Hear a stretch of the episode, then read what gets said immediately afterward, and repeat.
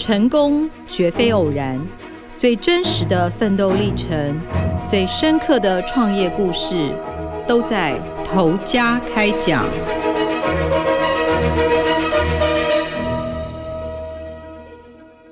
各位听众，大家好，欢迎收听由静好听与静周刊共同制作播出的节目《头家开讲》，我是静周刊财经人物记者陈鸿明。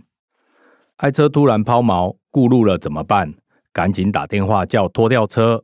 但在这之前，你要先做到几件事：把车停到路边，打开双黄灯，也就是暂停灯，然后在离车后面五十公尺以上的地方放上三角警示架，确认自己安全无虞之后，再从保险卡或银行信用卡上去找道路救援电话打。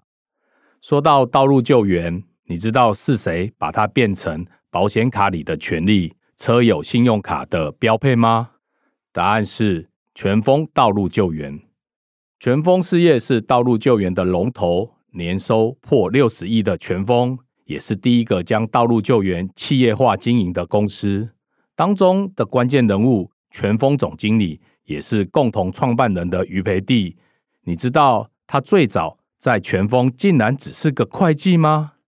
大家都知道。道路救援的拖吊现场是一个阳刚的工作，这和余培弟似乎沾不上边。的确，从小对数字有兴趣，大学选读会计系的余培弟，毕业后曾在会计事务所、银行、外商担任会计人员。他是在一九八八年全丰道路救援刚创立的时候应聘进入公司。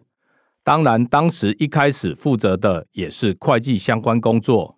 余培弟说道：“三十多年前的拖吊业，仿佛各地山头林立的江湖，趁火打劫，坐地起价，把抛锚车拖到黑心保养厂、修车厂，将消费者当肥羊宰的新闻屡见不鲜。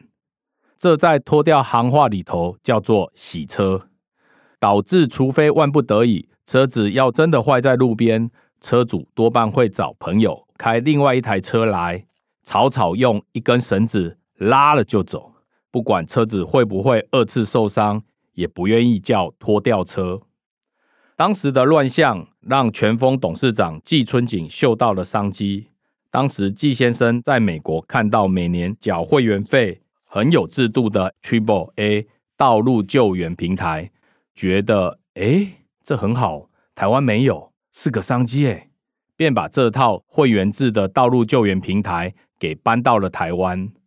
但导入后却很惨，惨到一个月道路救援电话根本不到三通。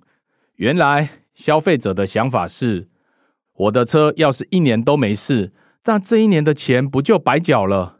呸呸呸！我的车才不会有事呢。另外，要是全封倒了，那那那。预缴的钱不就 all you k 啊？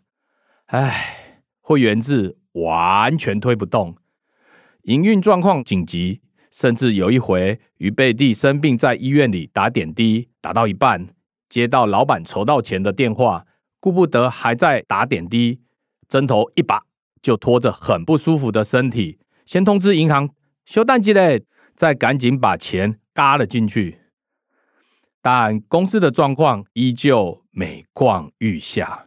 就在公司财务烧出五千万的大洞之后，股东纷纷打退堂鼓，大量员工也在此时离职。余培弟非但没有选择离去，还开始东肩一块西扛一块，变成什么都要做的救火队。患难见真情，深厚的革命情感也让余贝蒂选择在这个时候嫁给了季春景。面对庞大的债务，你知道三十多年前的五千万是什么概念吗？余培弟印象很深的说：“当年我大学毕业刚出来的薪水才一万二啊，能借钱的亲友都借了，银行根本也不会借你钱下，压力山大到两个人几乎打算放弃，狠下心来讨论要收掉公司。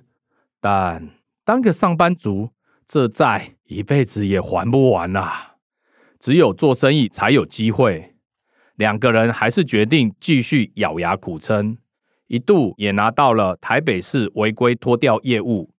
可是于贝蒂认为违规拖吊很不好做，与民为敌，大家都把你骂得要死。后来干脆就不做了。为了跟讨人厌的红色违规拖吊车有所区隔，于贝蒂还将旗下的道路救援车辆通通改成黄色的。山不转路转，路不转人转。既然直接向消费者收费的会员制走不通，全峰就转往向企业招揽业务。他们就跟车商讲：“你们的新车不是会提供保固吗？如果车在路上坏掉了，进场前这段路怎么办呢、啊？凉拌喽，怎么办？”跟好几家车商谈，还是到处碰壁，公司依旧摇摇欲坠。直到遇上美系作风、对脱掉业务发展不陌生的福特汽车，于贝蒂很感恩福特汽车那时救了全峰，他们把全峰道路救援纳入新车三年保固之中，而且先把三年保固的钱一次付给了全峰。国产车大厂福特就像一块敲门砖，为全峰打开了车商这一块市场，不止道路救援。还开始帮车商建置起二十四小时代位客服中心。自此之后，除了裕隆体系自己拥有的行骗天下外，几乎所有车商都与全峰合作。随着业务量大增，全峰靠行车队司机越来越多。为了强化拖吊服务的品质，于贝蒂开始强力要求拖吊服务时一定要穿着公司服装。不能嚼槟榔、穿拖鞋。于贝蒂说：“沟通之中不免会遇上一些耍流氓的人，但我绝不退让。我告诉他们，照制度走，生意才能做得长久。大家出来都是要养家活口的，有钱赚，没有谁是兄弟啦。在全峰给生意下，各地靠行的司机都乖乖的按照公司的规定来做。”一九九三年，信用卡市场开放，全峰迎来了迈向高峰的契机。那个时候，银行为了冲发卡量，爆发了信用卡大战，都竞相提升信用卡的附加价值，来吸引消费者办卡。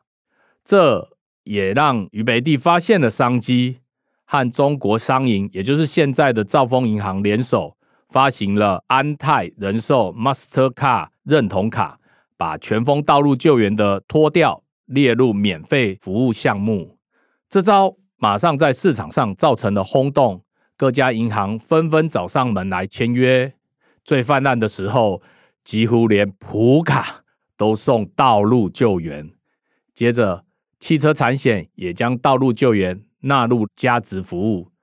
全峰一要成为汽车拖吊市场的龙头，也慢慢的还清了债务。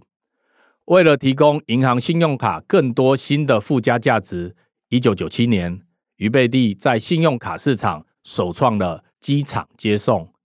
除了服务卡友，机场接送后来也成为全峰 Join.me 行动轿车服务数位化平台的一环，闪接有需求的消费者。但 谁知道，新冠疫情一来，席卷了全球，各国纷纷关闭了国境。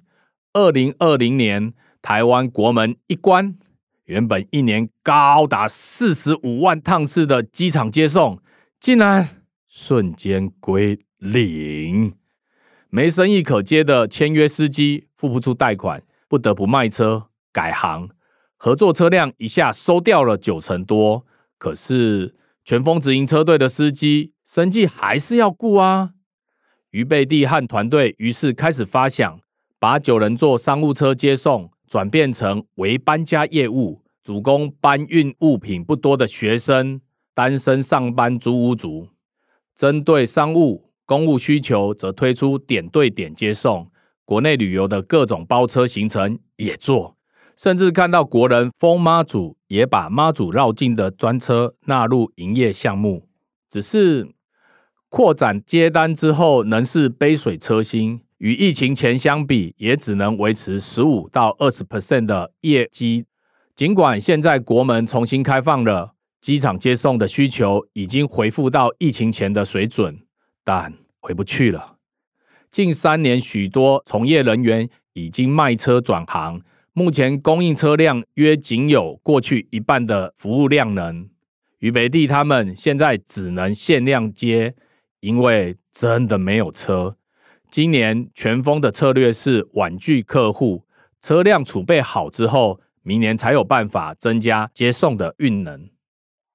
全峰步入正轨，于北地与季春景的婚姻却因感情生变而离异。于北地曾不断地反问自己：感情上我没错，为什么我要放弃多年打拼下来的事业？我不要。在学习催眠后，跟老觉得自己不够好的内心也做了一趟和解。身边的员工透露，于北地以前总是把自己跟别人逼得很紧绷，如今以更通透的角度去衡量事情。与季董重新定位事业伙伴关系后，于北地车业斜杠女王也仿佛补满了血。除了道路救援、机场接送外，还发展出车队云端油库，其实就是数位油卡。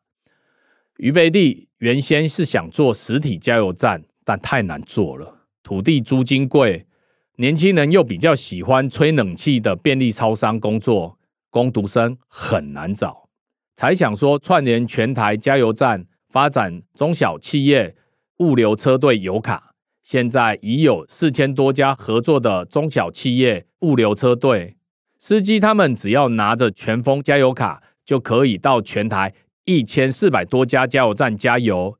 司机呢也不用付钱，回公司报账。企业物流车队从云端就能查询下载每一笔的加油明细，采月结核销的方式，也降低了会计做账成本。目前全峰加油卡每个月的加油量已经突破一万公丙，也就是一千万公升。预备地近年也将重心摆放在数位转型上，全峰事业总部成立战情中心。于北地总经理透露，全峰是第一个数位转型开发出一键救援 APP 的业者，利用精确的 GPS 卫星定位。现在道路救援抵达时间比从前快了近四成。道路救援讯息一进来，就能在第一时间派出离事发地点最近、最适合当下作业环境的拖吊车辆。以前车子常常是故障在没有地址的地方，车主得到附近找门牌、找路段，经常是我人你家单就贵啊，你车哪没搞？我的家附近啊，那才无你的车。落难的车主总是 keep up 的跟司机不断的进行位置的确认。现在卫星一定位就可以很清楚的知道车子的抛锚地点。全峰道路救援数位化后，每月服务的趟次提升至破三万五千次，市占高达七成。现在就连智能载运车队也采用这套战情系统。除了主力的道路救援外，于北地正带领的团队不断的往车业、生活旅游业斜杠发展，目前已开拓出十四个事业群。二零二二年全峰事业营业额已经突破六十亿大关，二零二三年还会继续突破前高。感谢听众的收听，如果有兴趣想更深入了解更多于北地的故事，可以上网搜寻。全峰事业总经理于北地专访系列完整报道，头家开讲，我们下次见。想听爱听，就在静好听。